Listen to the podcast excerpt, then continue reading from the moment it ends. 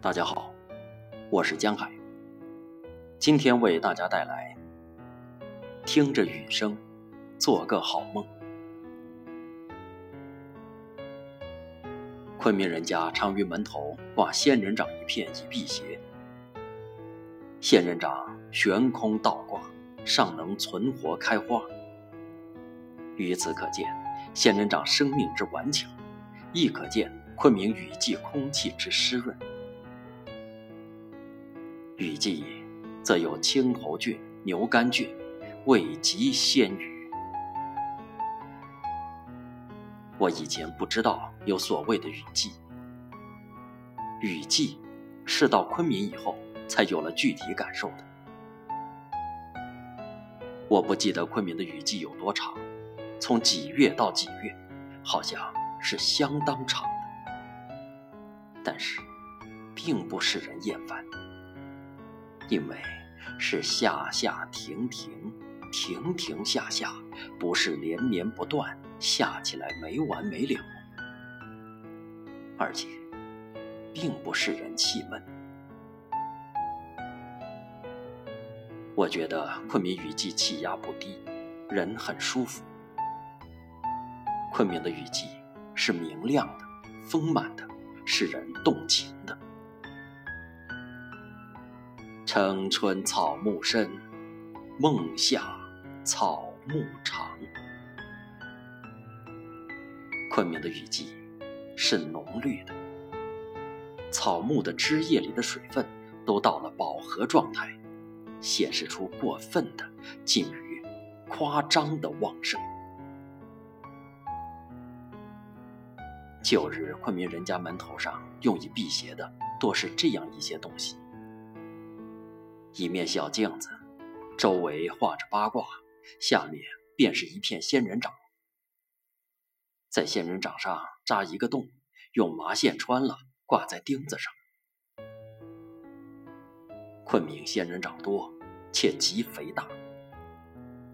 有些人家在菜园的周围种了一圈仙人掌，以代替篱笆。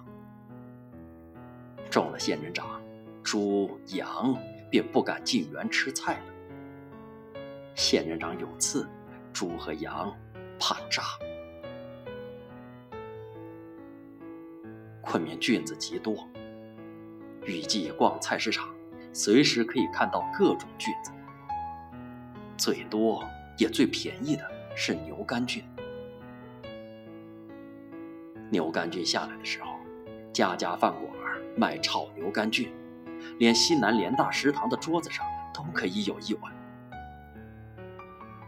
牛肝菌色如牛肝，滑嫩鲜香，很好吃。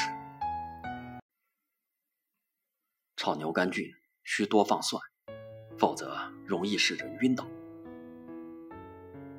青头菌比牛肝菌略贵，这种菌子炒熟了也还是浅绿色的，格调比牛肝菌高。菌中之王是鸡枞。味道鲜浓，无可方比。鸡枞是名贵的山珍，但并不真的贵得惊人。一盘红烧鸡枞的价钱和一碗黄焖鸡不相上下，因为这东西在云南并不难得。有一个笑话：有人从昆明坐火车到成贡。在车上看到地上有一颗鸡枞，他跳下去把鸡枞捡了，紧赶两步，还能爬上火车。这笑话用意在说明昆明到成贡的火车之慢，但也说明鸡枞随处可见。有一种菌子，中吃不中看，叫做干巴菌。乍一看的样子。真叫人怀疑，这种东西也能吃？颜色深褐带绿，有点像一堆半干的牛粪，或者一个被踩破了的马蜂窝。里头还有许多的草茎、松毛，乱七八糟。可是下点功夫，把草茎、松毛摘净，撕成蟹腿肉粗细的丝，或者青辣椒同炒。入口便会使你瞠目结舌。这东西这么好吃。还有一种菌子，中看不中吃，叫鸡油菌，都是一般大小，有一块银元那样大的溜圆，颜色浅黄，恰似鸡油一样。这种菌子只能做菜时配色用，没甚味道。雨季的果子是杨梅。卖杨梅的都是苗族女孩子，戴一顶小花帽子，穿着斑尖儿的绣了满帮花的鞋，坐在人家结实的一角，不时的吆喝一声：“卖杨梅。”声音娇娇的。他们的声音使得昆明雨季的空气更加柔和了。昆明的杨梅很大。有一个乒乓球那样大，颜色黑红黑红的，叫做火炭梅。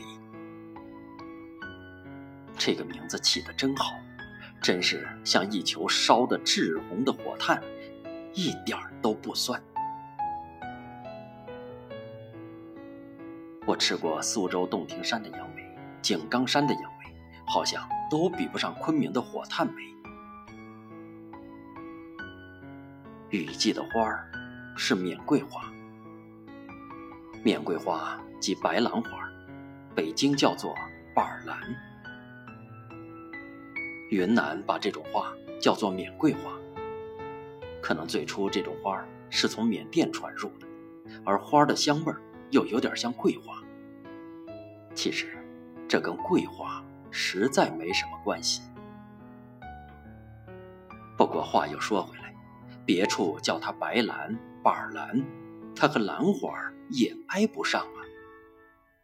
也不过是因为它很香，香的像兰花。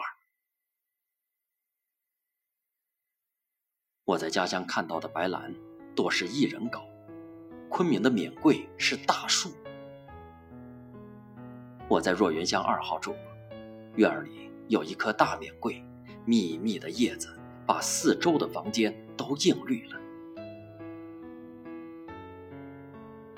面柜盛开的时候，房东就和他的一个养女搭了梯子上去摘，每天要摘下来好些，拿到花市上去卖。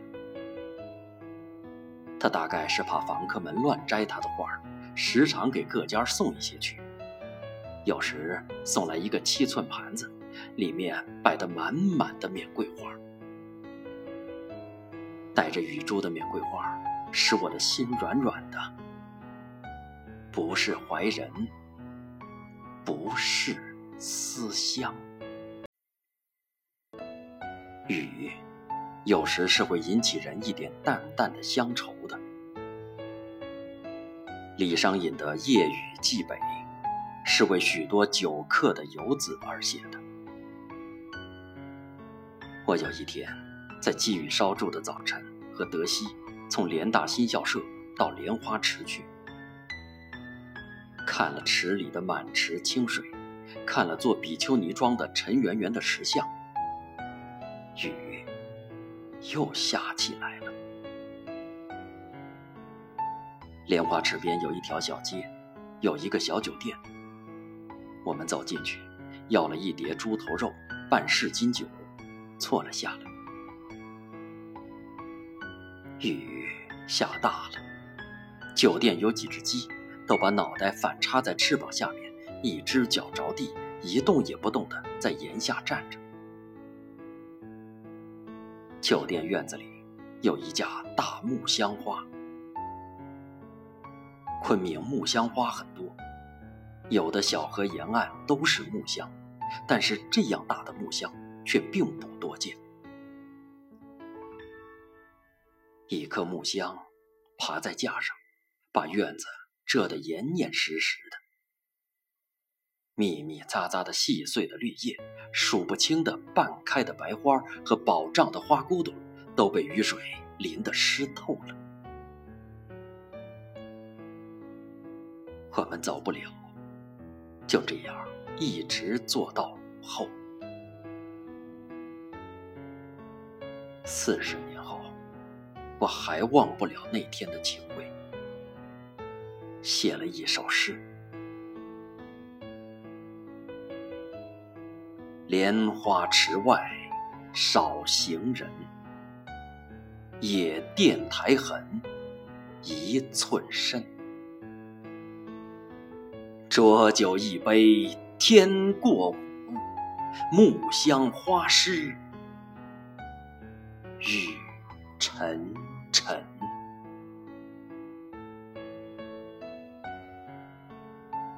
我